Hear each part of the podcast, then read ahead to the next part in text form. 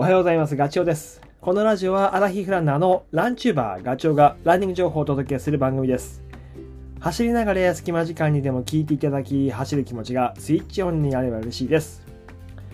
今本当 あの、走りやすいシーズンだと思います。えー、いつも、いつも毎年、夏の終わりにですね、8月の下旬か、北海道マラソン、あの、走っているんですけど、で、まあ、神奈川から北海道に行った時、千歳空港、新千歳降りた時はこんな感じなんですよね。まさに今、20度を超えている。だけど湿度は低め。カラッとしてる、この心地よさ。それを今、神奈川県で味わっています。朝、目が覚めるともう太陽が出てる。その朝日をね、浴びながら朝ランするのもいいし、平日仕事が終わった後、テレワークなんかだと、もう、えーと、自宅からすぐ近くのところに陸上競技場があるので、そこで走れるんですよね。時間作れるので。で、スピード練習して、ぜいぜいハーハーして、ああの、その時はきついんだけど、走り終わった後は、こう、夜風をね、浴びると、またこれ気持ちよくで、家帰ると もう疲れてるから、スッと眠りに入れる。まあ、充実した一日です。で、その翌日、目が覚めて重い体なんだけど、まあ、近所公園に行って軽くジョグをするっていうのが、もう最近の楽しみです。5月入って、そうね、最初の何日間かは天気が悪かったけど、以降は回復してるので、そんな、あの、ランニングライフを過ごしています。だんだんこ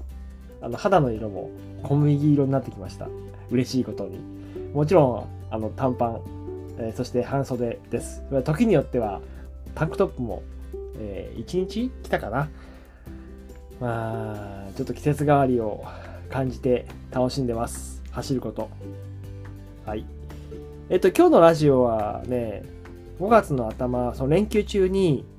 昔の、時間がある時に昔のね、トレラン雑誌をめくってたんですよ。そしたら、まあ気になる記事が、昨日も一昨日も、そのトレランの雑誌の中から、えーベスパ斎藤さんの話を昨日は持ってきてて。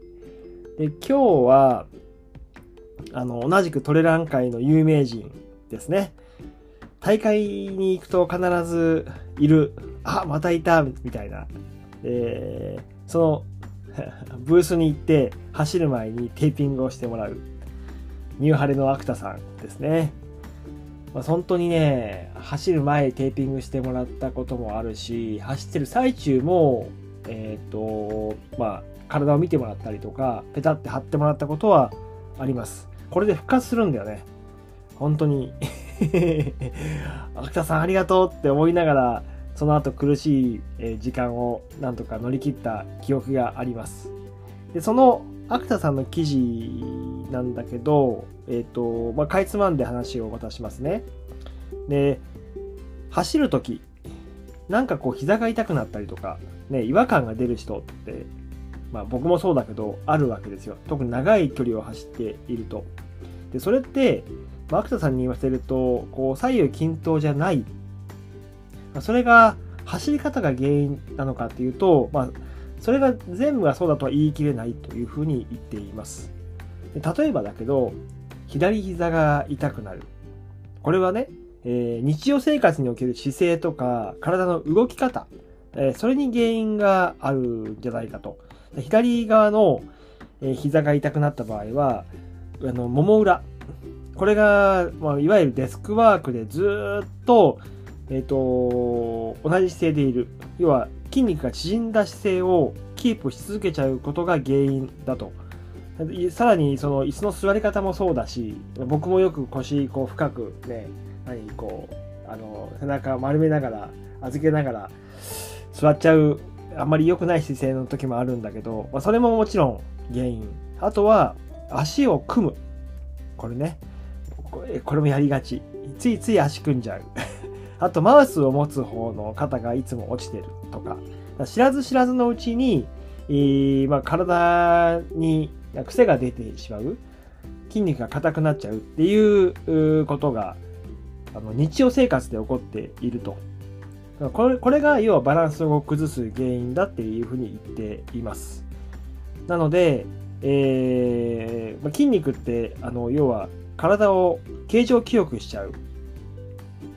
えそれを解除すること、解除するというか、あの防ぐためには、まあ、普段の生活からその姿勢なり、いった足を組むとか もう右足で組むんだったら、まあたまあ、それがね、右足ばっかりじゃなくて左足をに変えるとか、それだけでも全然違うというふうに思います。で、えっ、ー、とね、すごく興味興味がある内容が書かれていて、これは膝の外側の長径靭帯炎、あるいは内側の、えっと、画側炎で痛む、痛みっていうかトラブルを抱えてる人って多いと思うじゃないですか。僕も、まあ、その一人なんですけど、これの原因は、まあ、これは、まあ、そうだろうっていうふうに、薬田さんは言い切ってますけど、足を組む癖。これが、あの大きく原因になってるだろうとまあ、足を組んでる人は画側炎なり長径靭帯炎になりがちっていうのはえっ、とねあの内側の内ももの筋肉が硬く縮んでることが原因だって足を組むと、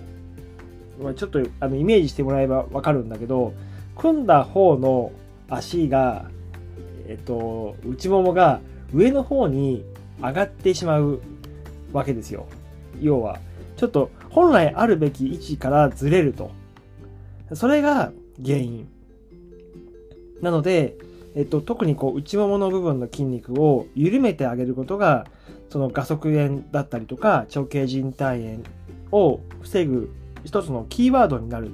ていうふうに言っています。じゃあそのために、いやどうすればいいのっていう話ね。まあ言うと、ストレッチをやってくださいっていう話なんですよ。で、これ、知ってらっしゃる方もいるかもしれないけど、ニューハレ体操って アクタさんが、あのいつもイベント、まあ、講義みたいなね、あの、テーピングレクチャーみたいなところのイベントで教えてくれるものがあるんですよ。これ確かね、ニューハレの公式サイトでも載ってたんですけど、まあ、大きく言うと3つある。1つは、ももの裏を伸ばすストレッチです。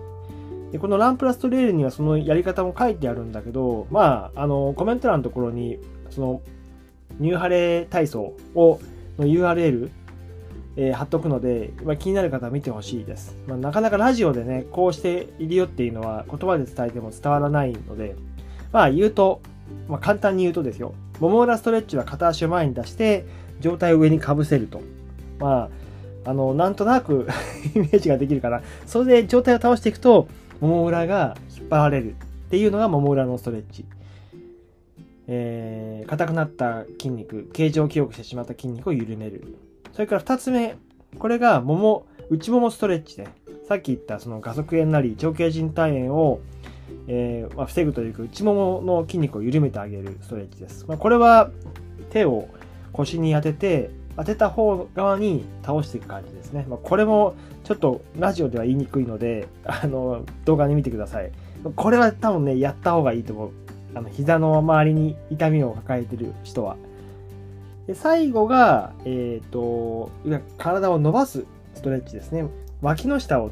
えっ、ー、と伸ばしてあげるストレッチです。要は背伸びするようなことですね。背伸びをしたままで、えー、左右に状態を倒すっていう、そういうもの。で、このね、ニューハレストレッチって、まあ、パフォーマンスを上げるっていうよりも、バランスを整える、正常な状態に戻すためのものだっていうふうに言っています。だから、え、ー、と、日常でもやってほしいし、レース中とかレースの後とかでもやることで、えー、故障を減らすことができると。だから、硬い方っていうのを、まあ、多分自分で分かってると思うので、そっちの方を念入りにやってあげるだけでも効果がある。まあ、それって、まあ言うとテレビを見ながらとか、信号待ちとかでもできなくはないので、えー、日常的に取り入れてみてはいかがでしょうかっていう 内容。まあ、今回のね、この秋田さんの話が少しでもお役に立てば嬉しいです。僕自分に言い聞かせてますけどね。はい。それではね、また次回の放送でお会いしましょう。ダチョウでした。バイバイ。それからですね、そう、お知らせを一つ最後に言わせてください。あの、プロジェクト G、ガチ用のランニンググッズに新しいアイテムを加えました。これからの季節に重宝するタンクトップです。これね、あの、こだわりは生地、ストレッチで薄手かつ肌触りが良くて、あとは色ね。色の、まあ、グレーにしたんですけど、これ あの、こだわって、3つ、あの、揃ってるベースのタンクトップ T シャツを見つけて、それにワンポイントで右胸かな？にプロジェクト G のロゴを小さく載せてみました。なかなかね、僕これ試してたんですけど、自分で言うのもなんだけど、これからの季節は重宝するんじゃないかなっていうふうに思います。ラジオのコメント欄のところにあの URL をつけておくので、まあ、気になる方は。あとね、半袖の黒 T シャツ、フリーラン T シャツも、ま、この1ヶ月間ちょっと M サイズが欠けていたんですけど、ようやくあの、あの再入荷できたので、それも、えっと、まあ一つ 選ぶ時のなんだ参考にしていただければなというふうに思います。なので今タンクトップとフリーラン T シャツの半袖の2つのアイテムが、